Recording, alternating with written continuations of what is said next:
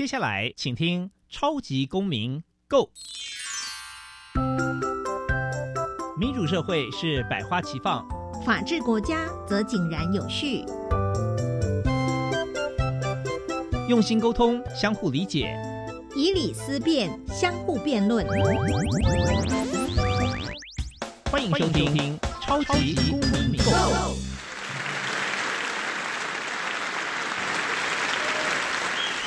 各位听众朋友，大家好，欢迎再次收听《超级公民 Go》，我是节目共同主持人苏格格苏明祥。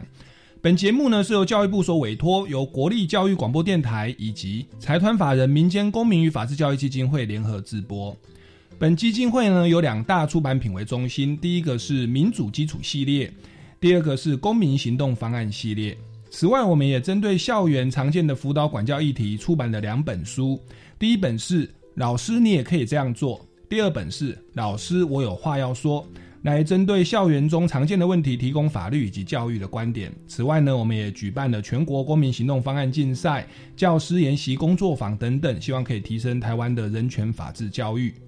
本节目呢也新增了法治教育广播节目情境剧，以人物对话、活泼有趣的方式来宣导法治观念。现在就让我们来收听一下法治教育广播节目情境剧哦。哦。他东西不还我，该怎么办？乱弃养动物会违法的吧？网络买错东西能退吗？生活处处藏考题，想要欧趴没问题。学习法治，保护你。我的青春不 NG，我的青春不 NG。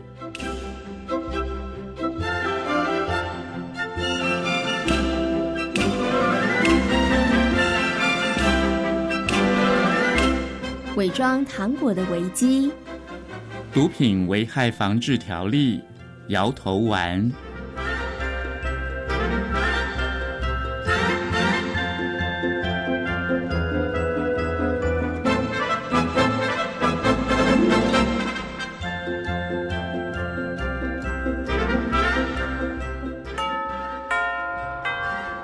今天上课前，老师要跟大家分享一则新闻。有位女同学认识了男网友，两个人约在便利商店碰面，没想到对方居然是毒贩，还在饮料内偷加了失忆水，想要非礼女同学。呃，那后来发生什么事了啊？还好店员够机警，发现不对劲后立刻报警，才没有酿成悲剧。真可怕。嗯，所以呀，大家不能够随便答应网友的邀约。饮用对方提供的饮料或是食物，尤其现在毒品常常做成 QQ 软糖等知名糖果的外观，或者是无色无味的液体，只要一不小心啊，就会出事。喝自己带的水才安全。没错。好了，现在呢，老师要开始发这次模拟考的考卷，还是有少数人的分数不理想哦。啊，天哪，该不会又有我了吧？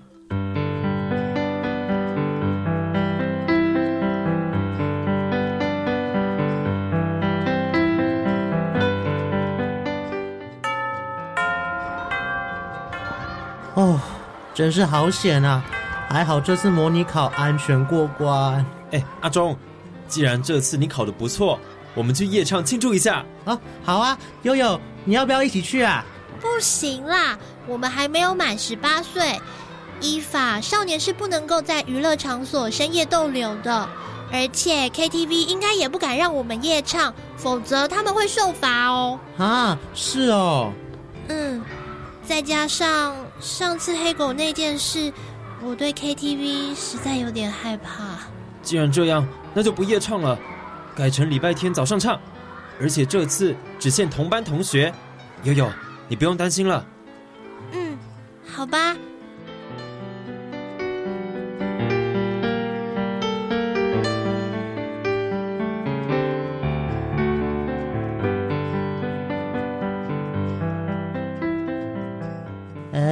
奇怪，健哥怎么还没来啊？他会不会出了什么事啊？不会吧，我猜他应该是睡过头了。啊，没关系，我们先唱好了。悠悠，你先选歌哦。嗯。啊，原来你们在这里！刚刚我还跑到隔壁包厢呢。那应该很糗吧？还好啦，隔壁包厢的大哥哥人很好，不止没骂人，还送我彩虹糖。他说吃了糖，唱歌会更嗨、更放松。哎，阿忠、悠悠，你们要不要试试看啊？哎，老师不是说不要乱吃来路不明的东西吗？哦，阿忠，你胆子很小哎。我看隔壁的人只是唱歌很嗨而已，应该不会有什么事。建哥，这里又不是超市试吃，有人送东西真的怪怪的啦。你给我看看。哦，那就是这些。这一颗一颗的，又有各种颜色，我觉得怪怪的耶。不会吧？就是糖果啊！我看隔壁的大哥哥吃了之后。配合音乐，头开始摇晃跳舞，而且还有……等等，这该不会是摇头丸吧？摇头丸，学校的反毒宣导有教过。现在毒品常常伪装成知名糖果、咖啡包、果冻等等来路不明的东西。刚刚健哥说的动作，很像是吃了摇头丸之后产生的反应。摇头丸属于中枢神经兴奋剂。吃了之后会产生迷幻作用，让人精神百倍，像尽量电池一样都不会累啊！这样不好吗？当然不好。摇头丸引起的毒性会导致体温过高、血管疾病、心律不整。致命的毒性包括横纹肌溶解、散布性血管内凝集，还有急性肾衰竭。所以在享受迷幻效果的同时，脑神经也会被破坏。而且啊。摇头丸会有成瘾性，施用过后会有心理依赖，无法克制自己，造成强迫性施用。日子一久，会产生惶恐不安、抑郁以及精神错乱的情况，严重时还会有自杀倾向。啊，听听起来很可怕哎。没错，一旦食用毒品，彩色人生很快就会变黑白的了。前几天电视新闻报道，有个女模因为跟男朋友分手，心情很不好，跟同事到酒店里面开趴，结果被坏朋友怂恿，食用毒品过量而暴毙身亡。啊，一时的放纵，她的人生真的变成黑白的了。你们知道吗？食用或持有毒品，除了危害身体健康，还会触犯法律哦。犯法？那那那这些彩虹糖该怎么办呢？当然是去警察局交给警察。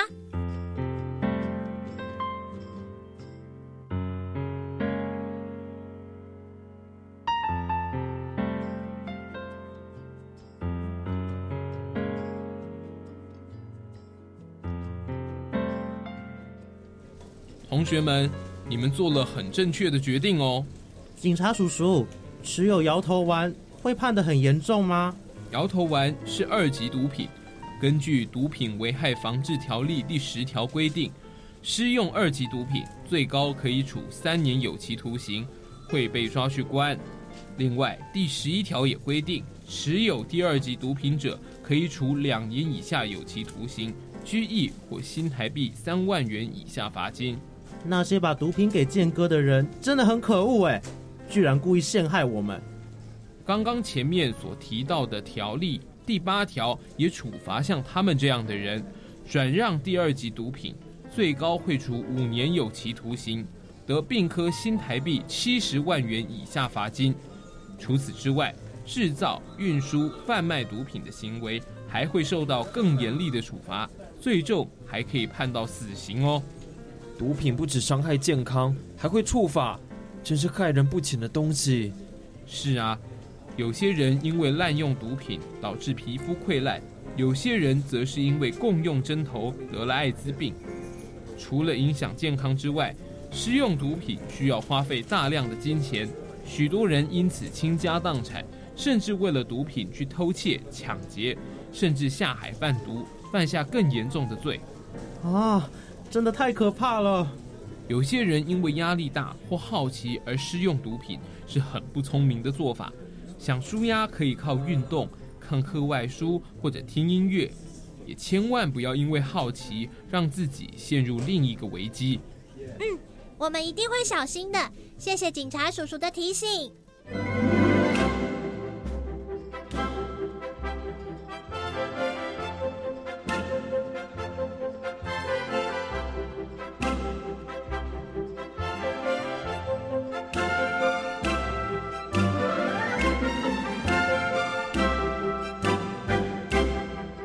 以上内容由教育部学生事务及特殊教育司提供，感谢您的收听。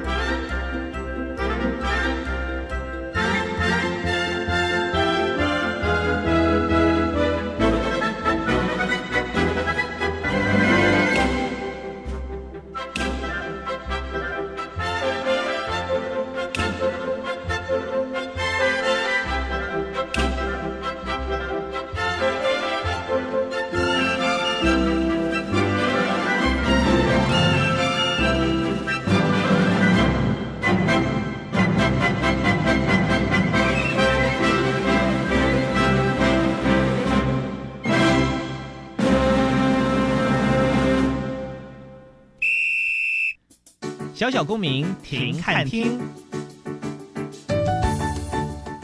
在这个单元，我们将会带给大家有趣而且实用的公民法治小知识哦。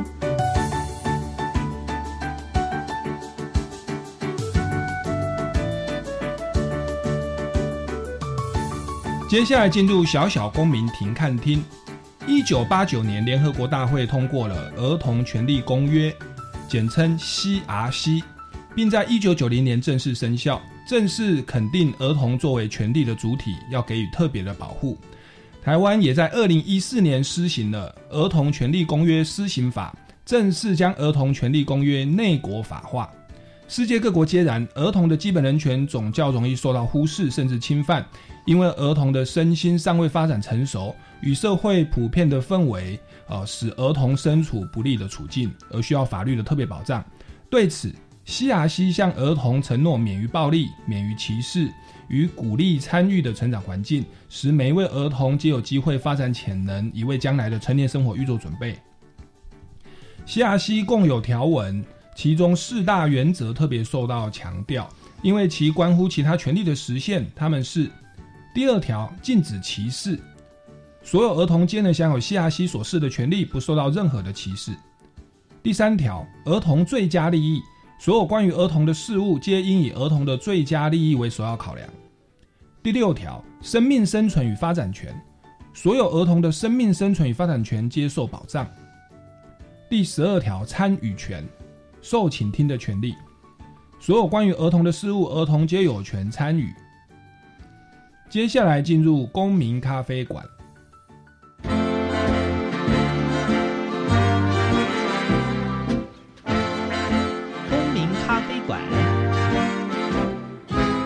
倒杯咖啡，跟我们一起在公民咖啡馆分享近期最具代表性的公民时事。各位听众朋友，大家好，欢迎来到公民咖啡馆哦。那我们这一集呢，邀请到的这位来宾呢，也是重量级啊，非常有学问、学养，又长期关注这个儿童教育权利、学生权利议题的，呃，师范大学公领系的教授林家范教授，掌声欢迎。大家好。是林家范教授呢，同时是教育部的人权教育辅导群的召集人，也是民间公民与法治教育基金会的董事以及执行委员哦。那这个其实我刚刚有那个访问一下您哦，就是您针对的很多的专业领域有这个学生权利教育法、人权教育、法治教育。那我看到有一个叫做哈伯马斯，对我蛮好奇的，请问哈伯马斯是人权吗？它是什么东西呢？哈伯马斯是德国非常有名的哲学家哦，他是一个人，对，是所谓的法兰克福学派的一个呃非常重要的一个代表性人物。是是是，那因为我在国外研究。主要是以他作为我研究的主题，哎，哦，那所以哈伯马斯他这个法兰克福学派，他研究的主题就是学生权利、人权教育这一些相关吗？不是，他主要是我们社会学理论叫做批判理论。哦哼，哎，是是是，好，那所以这个叫做哈勃马斯是有关社会学理论的部分。对，这个要另外一天再来讨论。我们另外这个跟今天主题比较没有关系。OK，所以今天的话是林家范教授他所擅长的第二个领域，哈勃马斯是一个领域啦。那另外他也擅长学生权利教育法、人权教育。此外，他也有在呃大学任教刑法、刑事诉讼法、法学绪论等等哦。那我们今天呢，其实我们的主题就是要来请教一下刚刚哦，我们这个小小公民庭看厅所提到的《儿童权利公约》。那我想请问一下林教授，这个《儿童权利公约》它的核心价值，或者是刚刚提到这个所谓的四大原则哦，为为什么会把这四大特别把它拿出来强调嘞？儿童也是。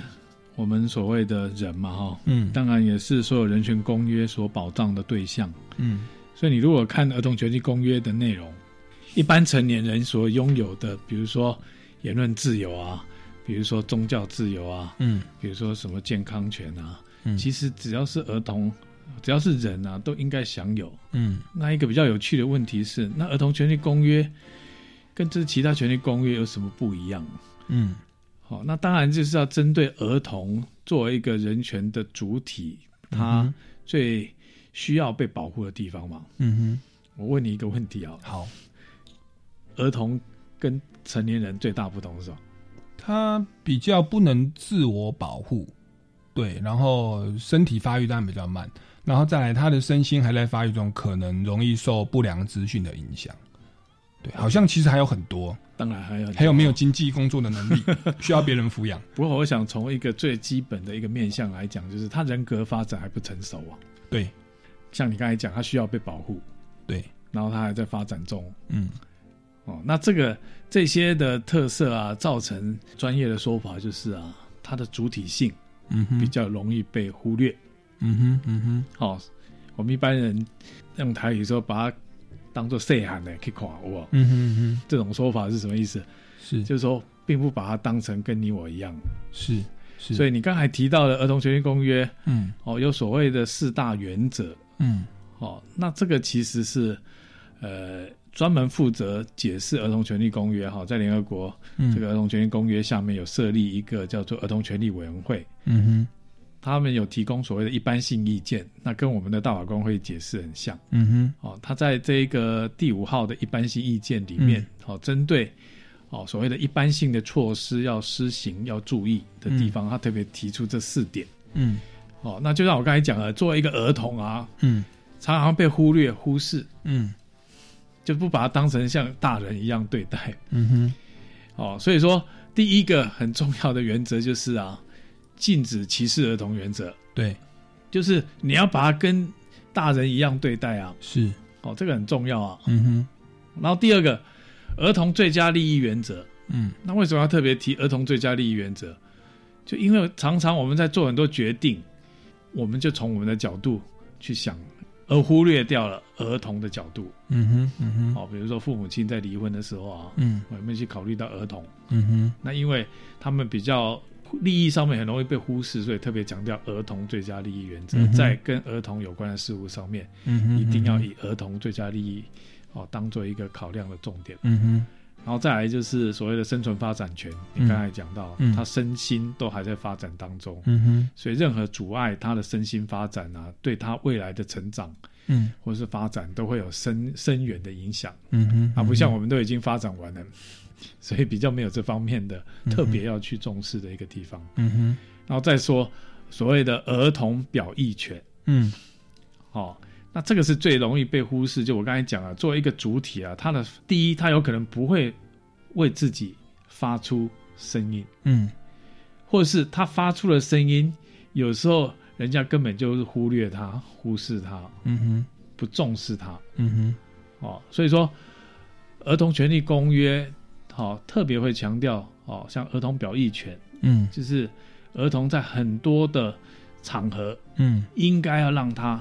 能够有所机会来表达，嗯哼，他所表达的意见，嗯，也要被实质的去做于考量，嗯哼，嗯哼，跟权衡，是是是。哦，所以简单讲啊，嗯，哦，为什么儿童 权利公约，哦，里面好有那么多的儿童权利，嗯哼，那所谓的儿童权利委员会特别挑选出这四个，嗯，面向啊，是。作为最重要的所谓的一般性的原则，是是是，最主要就是。呼应我刚才讲的，是儿童最在的主体性最容易被忽略、嗯忽视，嗯，好，所以需要透过这四个原则来强调。是儿童的定义，呃，我们说过，依照《儿童少年事件处理法》，儿童好像是几岁未满十八岁都算儿童吧？一岁、两岁、三岁也都算吗？我们的《儿少福利及权益保障法》的儿童是十二岁以下，哦，是十二岁以下，可是。儿童权利公约的儿童是十八岁以下，OK，所以其实就是未满十八岁，包含我国法律的少年呐，其实都在这个所谓的儿童权利公约的保障。没错，OK，所以像刚刚那个所谓所谓的参与权，就是表意权呐，受请听的权利，像像我们有时候高中老师，他们说他们的学生会议或校务会议会邀请学生代表。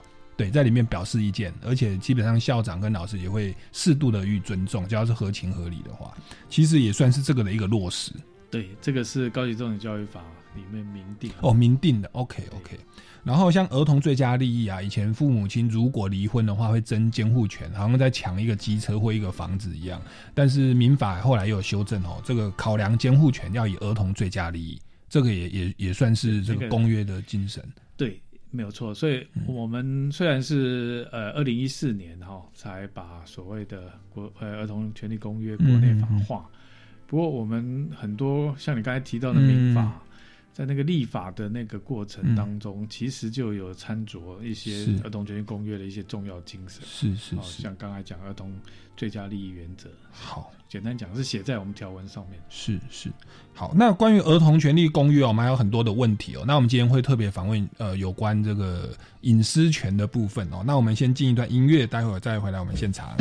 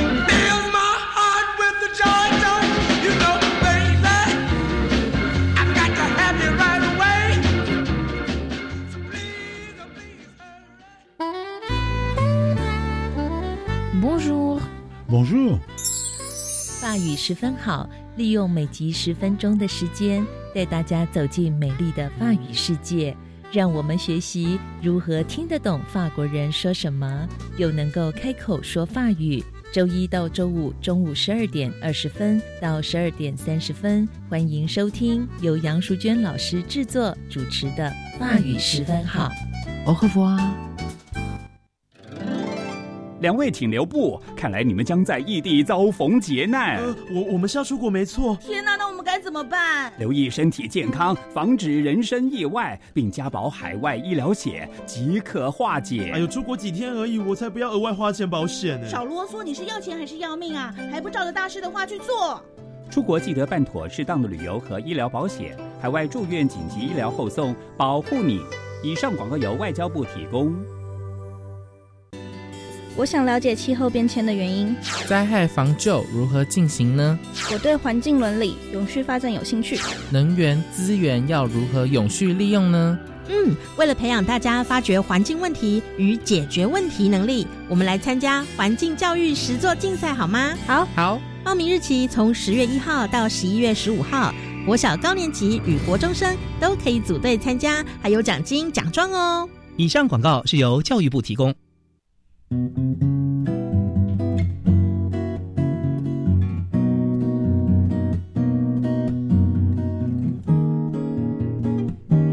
我是苏命苏米恩，你现在收听的是教育电台。哦，朋友们就爱教育电台。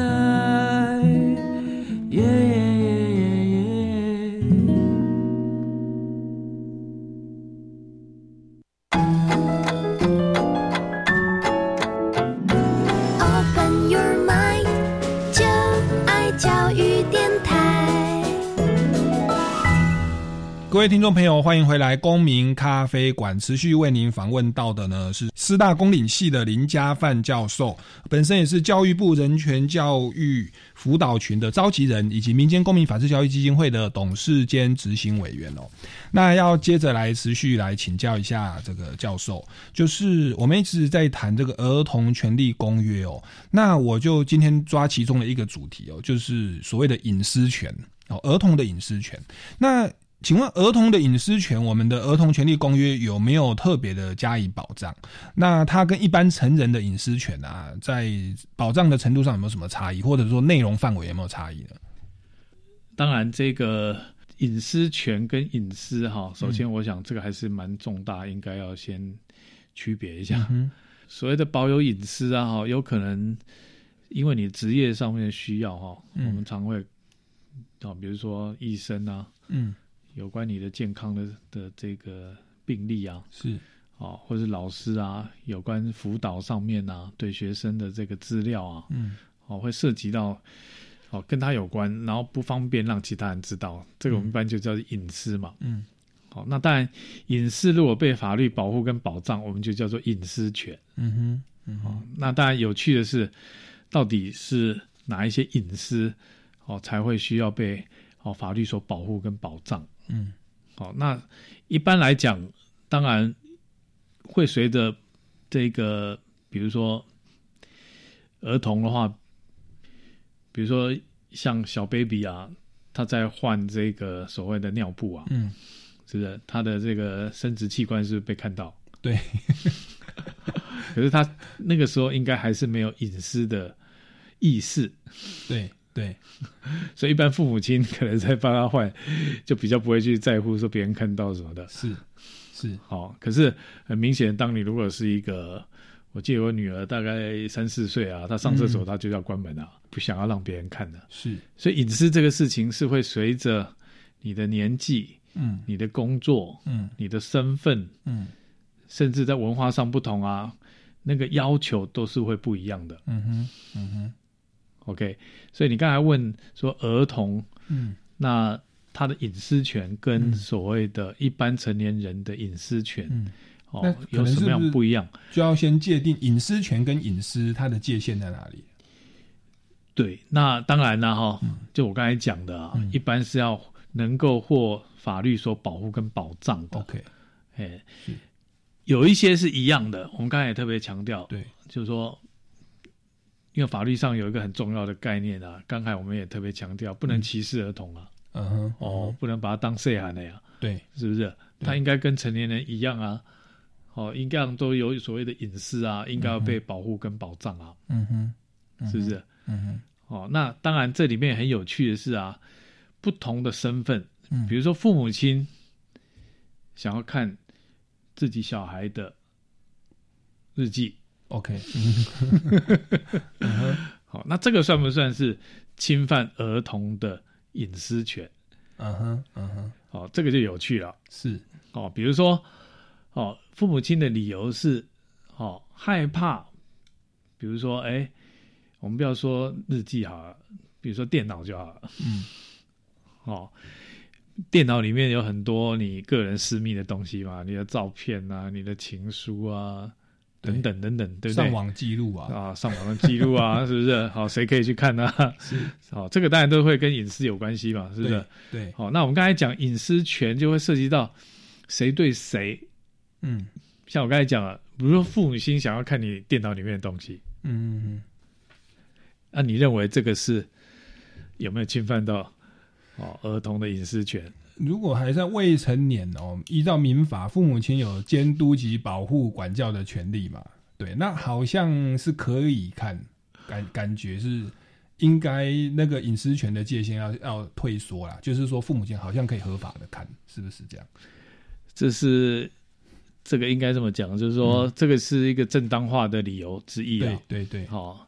可是我我请教你一个问题啊，嗯，好，你刚才讲父母亲因为有保护管教对小朋友啊，哈，对对，那比如说这个小朋友他可能比如说下载非法的软体，嗯哼嗯哼，那我们也知道，如果小孩子有侵权行为，父母亲是不是有法律上责任？责任对，是不是？对，那这个以这个为理由去看这个电脑，好像就比较合理，对不对？对。好像是好，那从另外一个角度来看，如果是看他的情书嘞，就是关心他，避免被交了不好的朋友。因为小朋友结婚也要父母亲同意嘛，未满二十岁的话，对，你怎么这么老派？还在交往就想到结婚？他只是一个只是谈恋爱，OK，只是一个情书，父母亲表。爱慕之意，不要想那么远。父母亲了解小朋友的交友状况，好像是监护权的范围，在解释上，因我我的理解好像应该吧。对，是是。OK 啊，我想这个会有一些不同的见解了哈。哦，因为每一个人对于怎么样才是所谓的好的父母亲呢？哈，是不是包括哦？因为关心也有很多方式吧。嗯嗯，是不是？嗯。好，这个变成是一个很有趣的问题啊！我们在教育上面常需要这样的辅导，特别针对父母亲的，嗯，也会来问这样一个问题啊。嗯哼，如果父母亲不尊重小孩子的隐私啊，嗯，会有什么后果？嗯，小孩子会对父母亲不信任，然后以后什么东西都更保密，不给爸妈看。对，所以这个就是一个信任的问题啊。对，哎。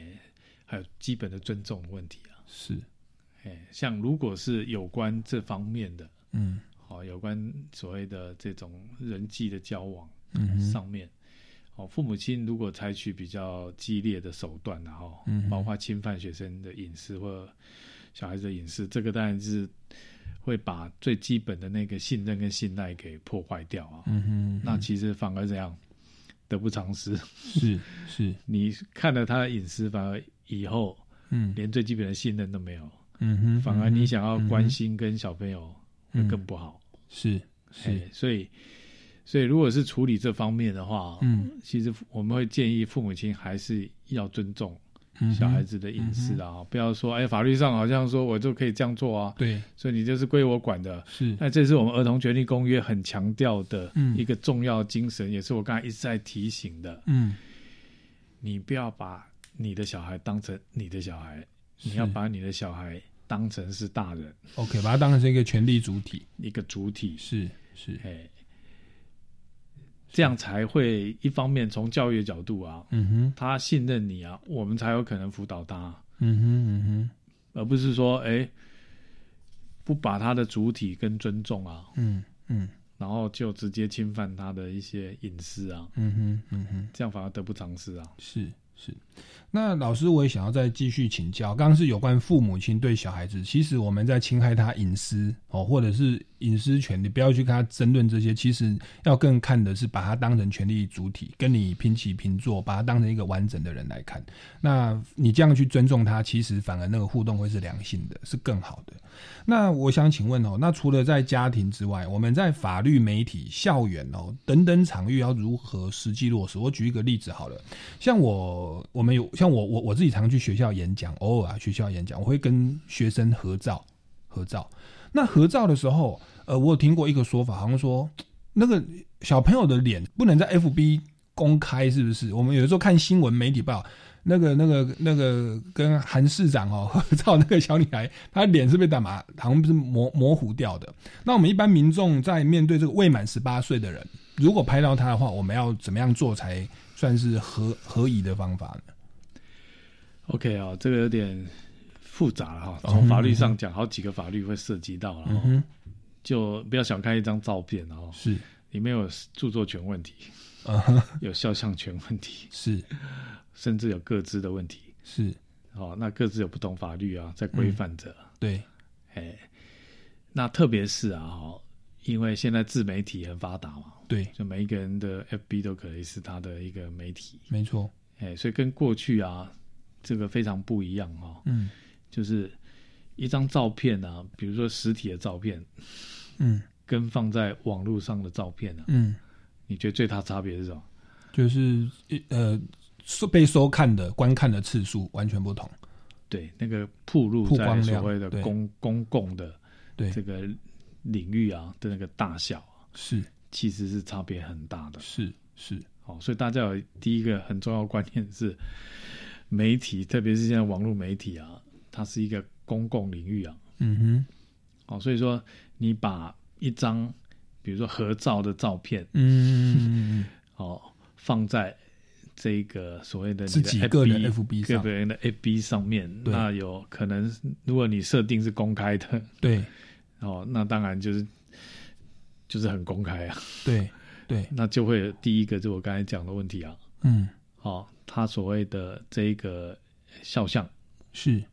好的一个所谓的，然后隐私，对，哈，这个都不一样的权利哦，是是。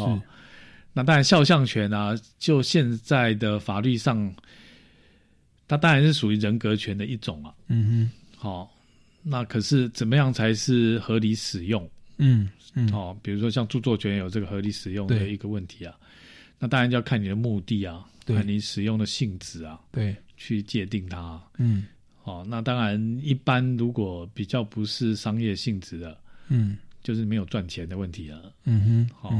像那个吴念真被人家照片拿去用，嗯哼，那个就会有钱的问题，因为那个是做广告，是。那那个肖像权啊，在财产上的损失当然就是会更大，嗯哼，嗯哼，OK，那当然如果只是那当然隐私权的问题又是另外一个问题啊，是，比如说那个小朋友，他搞不好是那天偷偷跑去那个地方。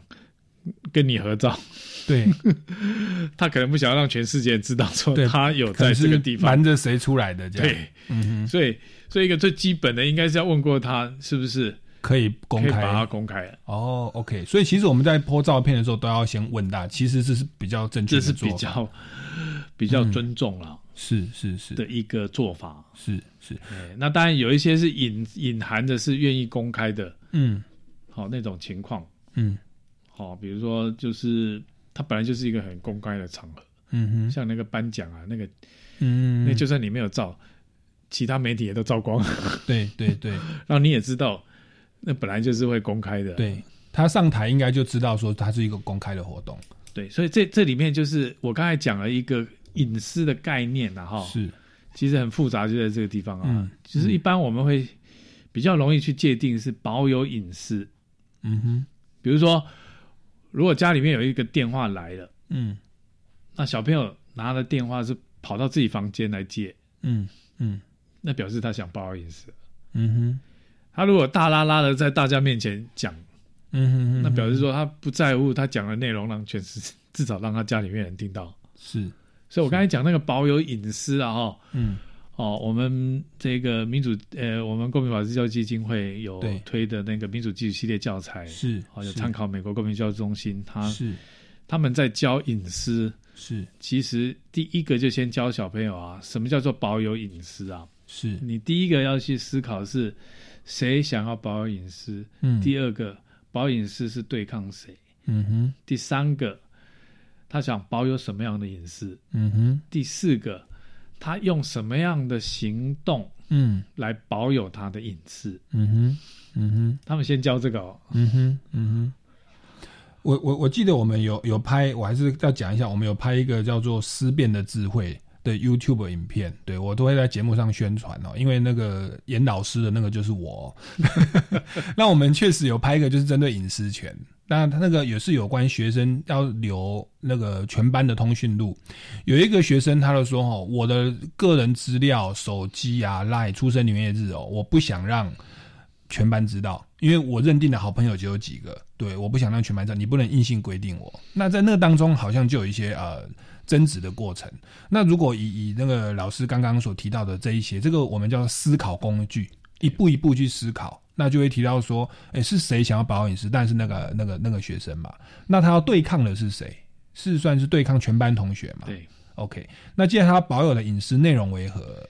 当然就是他个人资料那一些。好。然后第四个说他采取了什么行动，不提供各自。好，那接下来那个影片当中是提到说，他们双方就开始在讨论说，你如果这样保留隐私的话，你不提供生日跟电话，然后那班长就威胁他了，哈，他口气不好，就跟他说，那这样子如果到时候班上有临时的事故或忽然停课或改教室，或者说我们要帮你庆生，都联络不到你哦，我们也不会帮你做庆生会哦，代价，这是保有隐私的代价。对，OK。所以他们的课程里面是教小朋友自己要去评估，嗯哼，保隐私当然有好处啊，对，可是它有代价，是，那你自己要去衡量，是，你到底要不要这样保有这样的隐私？是是是。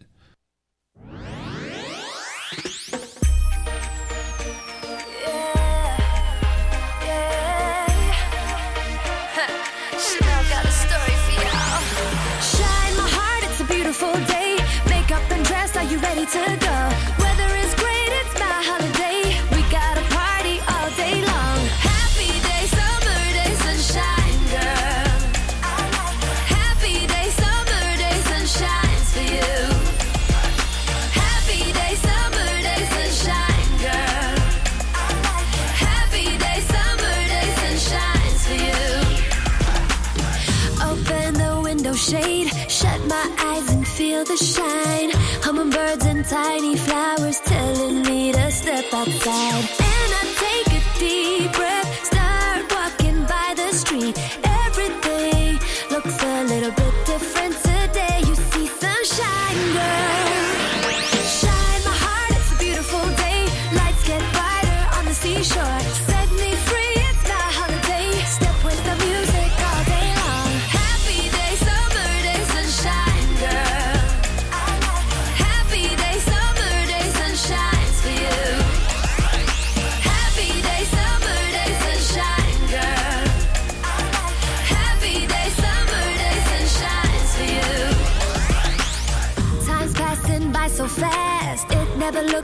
Same again. Every day by day, I'm moving on rhythmically, step by step.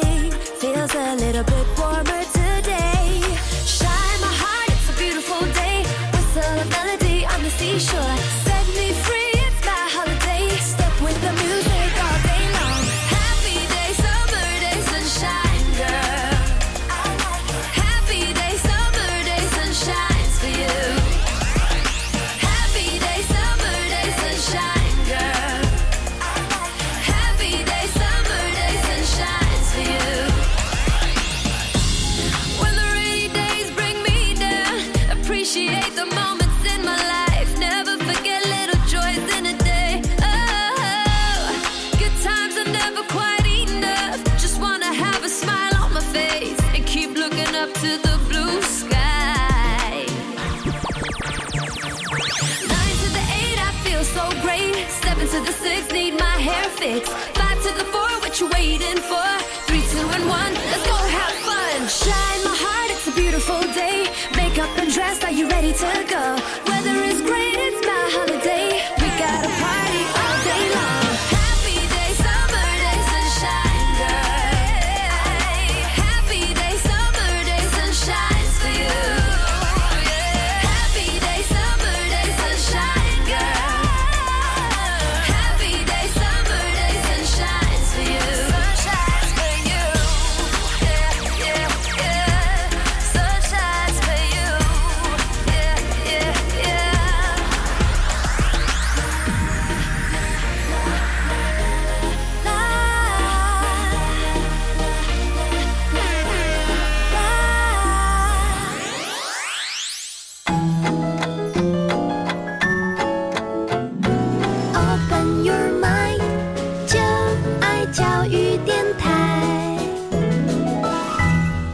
刚才只是举例子说，你刚才问的那个问题啊，像一个照片看起来很简单啊，对，好，就是说他到底有没有想要保有隐私，有时候不是那么清楚的，是要从个案去做认定。那就是说，因为因为你因为你难免，我刚才讲啊，你也不了解他整个，比如说他他那天状况是刚好经过，嗯。被你拉起来打嗯照片哼，那、或许也不想让人家知道他在哪里，嗯嗯嗯嗯嗯所以一个比较保险的做法，嗯是我刚才跟你讲的，最好是问过他，嗯哼嗯特别是我们如果是有公开的这样的一个情况，嗯哼，我我我上个月有帮一个朋友庆生，那他就跟我们就是三四个朋友一起庆生。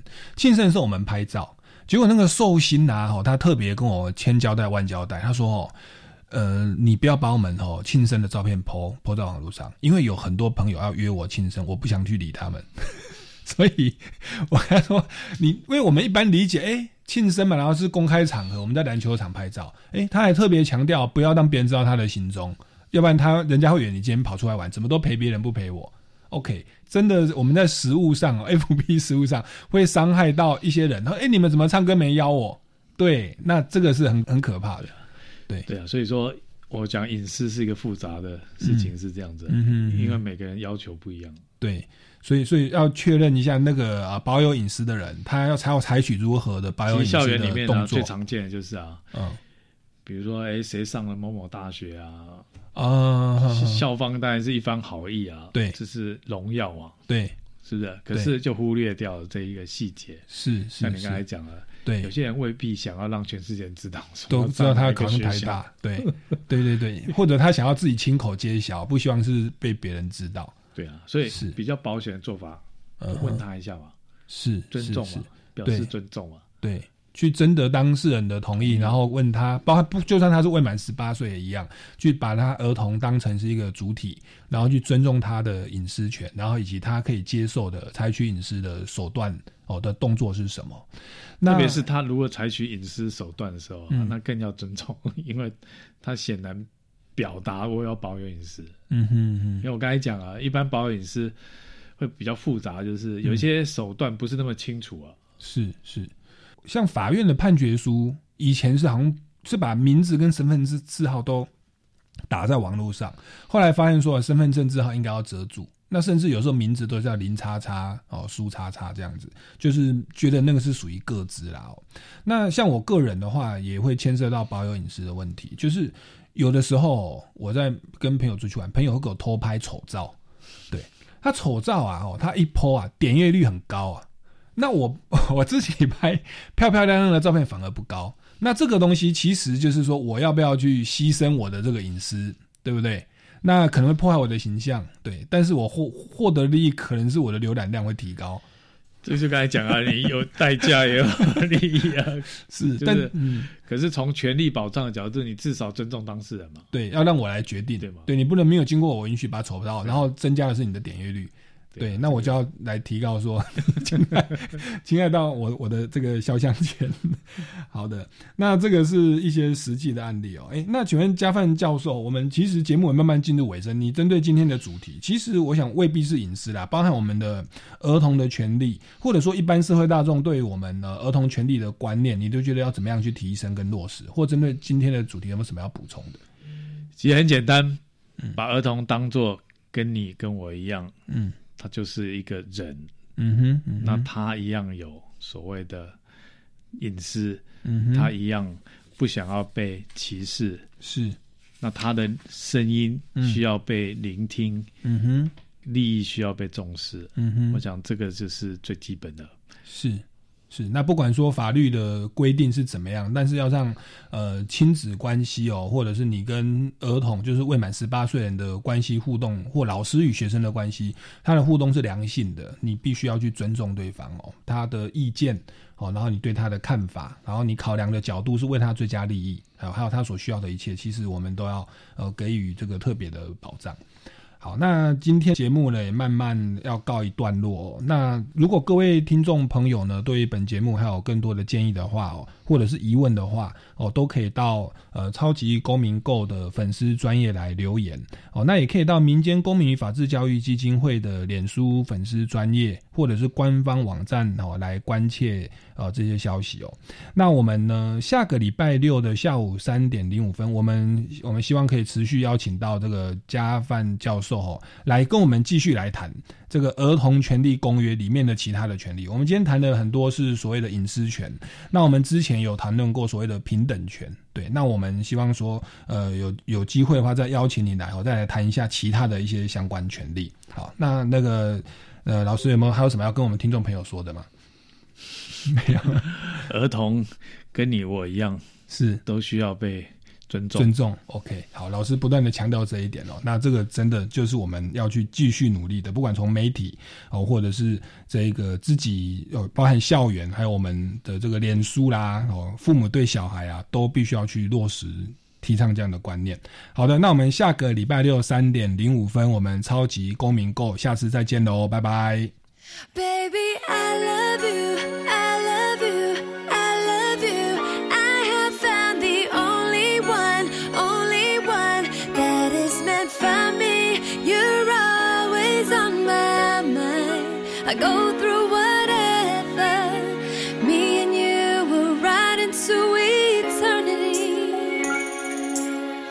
Baby, we can go places. Maybe a trip around the world. As you and I look up into the clouds I keep telling myself I gotta tell him how I feel inside. I can't tell a lie, but I keep holding back Cause I don't wanna scare you away. Yeah, it's just me, so frustrated. I wish I'd say it naturally. My heart is racing, cause boy I want you constantly. Me and you and our chemistry It's so amazing and I'm wanting I can't help but think that you have someone else.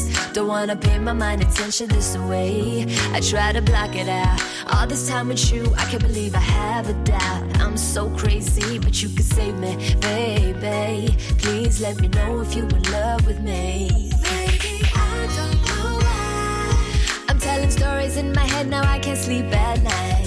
You don't know why. Leaving me tonight, it just don't feel right.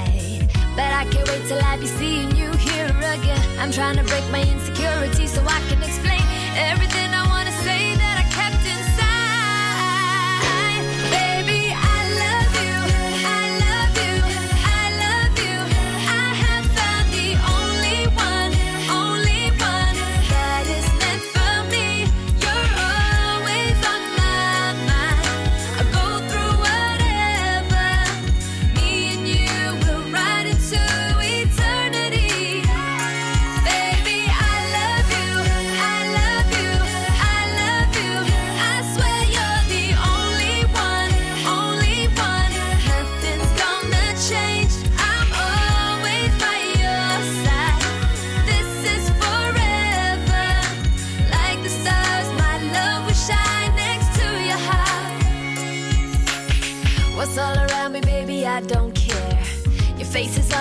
when you're not here. And I'm so surprised how I get carried away.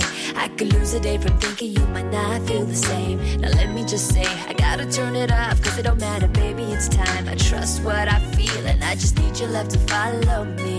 Cause now you know that you're my world, my everything, everything. Now, baby, when I sleep at night, I close my eyes and smile. And when I'm kissing you, I feel my body light up inside ever, ever think